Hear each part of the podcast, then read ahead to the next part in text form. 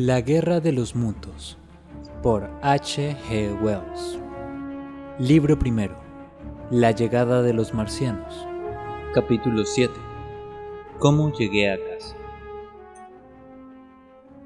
Por mi parte, no recuerdo nada de mi huida, excepto las sacudidas que me llevé a chocar contra los árboles y tropezar entre los presos. Y a mi alrededor parecían cernirse los terrores traídos por los marcianos. Aquella cruel ola de calor parecía andar de un lado para otro, volando sobre mi cabeza, para descender de pronto y quitarme la vida. Llegué al camino entre la encrucijada y Horshell y corrí por allí en loca carrera. Al fin no pude seguir adelante. Estaba agotado por la violencia de mis emociones y por mi fuga. Y fui a caer a un costado del camino, muy cerca donde el puente cruza el canal a escasa distancia de los gasómetros. Caí y allí me quedé. Debo haber estado en ese sitio durante largo rato.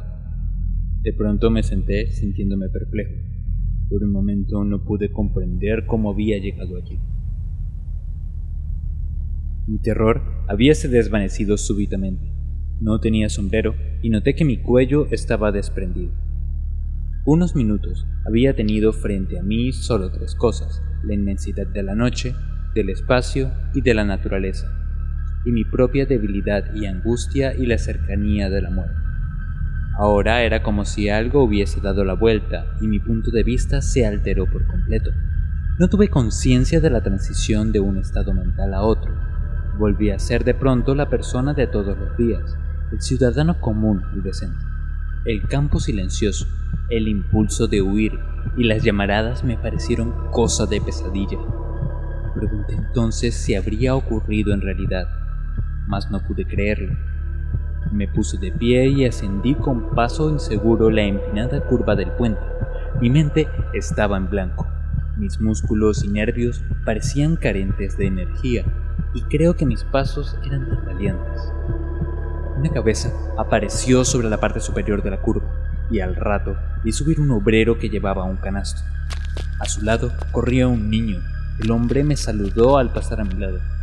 Estuve tentado de dirigirle la palabra, mas no lo hice, y respondí a su saludo con una inclinación de cabeza. Sobre el puente ferroviario de Maybury pasó un tren echando humo y pitando constantemente.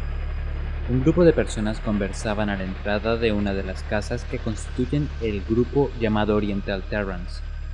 Todo esto era real y conocido, y lo que dejaba atrás, aquello era fantástico. Me dije que no podía ser. Tal vez mis estados de ánimo sean excepcionales. A veces experimento una extraña sensación de desapego y me separo de mi cuerpo y del mundo que me rodea, observándolo todo desde afuera, desde un punto inconcebiblemente remoto, fuera del tiempo y del espacio. Esta impresión era muy fuerte en mí aquella noche. Allí tenía otro aspecto de mi sueño. Pero lo malo era la incongruencia entre esta serenidad y la muerte cierta que se hallaba a menos de dos millas de distancia. Oí el ruido de la gente que trabajaba en los gasómetros y vi encendidas todas las luces eléctricas. Me detuve junto al grupito. ¿Qué novedades hay del campo comunal? ¿Eh? dijo uno de los hombres. ¿No viene usted de allí? inquirieron ambos hombres. La gente que se ha ido del campo comunal se ha vuelto tonta, declaró la mujer. ¿De qué se trata? ¿No ha oído hablar de los hombres de Marte? exclamé.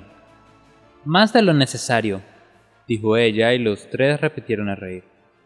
Me sentí aturdido y furioso. Hice un esfuerzo, pero me fue imposible contarles lo ocurrido. De nuevo, se rieron ante mis frases inconexas. Ya oirán más al respecto, dije, y seguí mi camino. Mi esposa me esperaba a la puerta y se sobresaltó al verme tan pálido.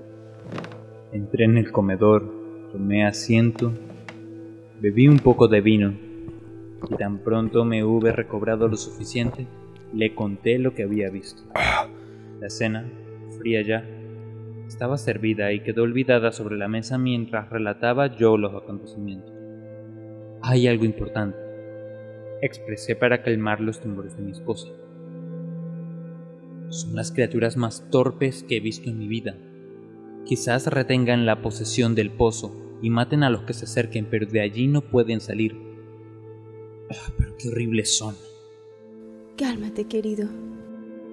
Me dijo mi esposa tomándome de la mano. Ah, pobre Ogilvy. Pensar que debe estar allí sin vida. Por lo menos a mi esposa no le resultó increíble el relato cuando vi lo pálida que estaba. Callé de pronto. ¿Podrían venir aquí? Dijo ella una y otra vez. La obligué a tomar un poco de vino y traté de tranquilizarla.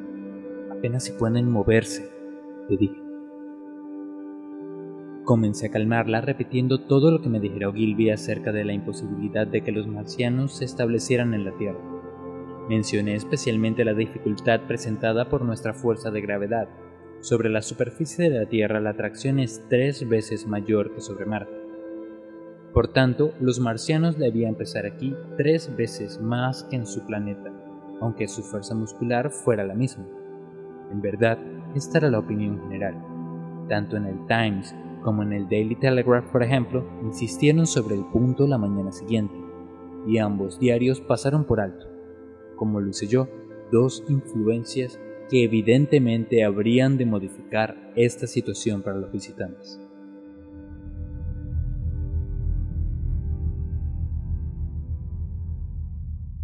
Ahora sabemos que la atmósfera de la Tierra contiene mucho más oxígeno, o mucho menos argón que la de Marte. La influencia vigorizada de este exceso de oxígeno debe, sin duda, haber contrarrestado el efecto del aumento de peso en sus cuerpos. Además, todos olvidamos el hecho de que los marcianos poseían suficiente habilidad mecánica como para no verse obligados a hacer más esfuerzos musculares que los necesarios. Mas yo no tuve en cuenta esos puntos en aquel momento, y por tanto mi razonamiento resultó fallido. Una vez me hube alimentado y me vi ante la necesidad de tranquilizar a mi esposa, fui cobrando más valor. Han cometido un error, comenté. Son peligrosos porque seguramente están aterrorizados. Tal vez no esperaban encontrar aquí seres vivientes y mucho menos dotados de inteligencia. Una granada en el pozo terminará con todos ellos si es necesario. La intensa excitación producida por los acontecimientos presenciados puso mis poderes perceptivos en un estado de eretismo. Aún ahora recuerdo con toda claridad todos los detalles de la mesa a la que estuve sentado, el rostro ansioso de mi esposa que me contemplaba la luz de la lámpara, el mantel blanco y el servicio de platería y cristal, pues en aquel entonces hasta los escritores de temas filosóficos teníamos ciertos lujos. Todo aquello está claramente grabado en mi cerebro. Al terminar la cena, me puse a fumar un cigarrillo, mientras lamentaba el arrojo de Ogilvy y hacía comentarios sobre la exterminación de los marcianos. Lo mismo habrá hecho algún respetable élido de la isla de Francia cuando comentó en su nido la llegada de aquel barco lleno de marineros que necesitaban alimentos.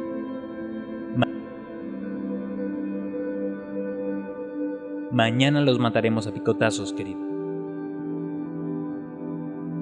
Yo lo ignoraba, pero aquella fue mi última cena civilizada en un periodo de muchos días extraños y terribles.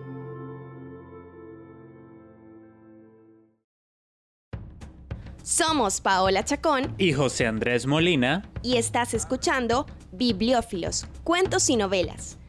Síguenos en nuestras redes sociales, YouTube, Spotify e iBox para seguir escuchando más historias con la mejor narrativa.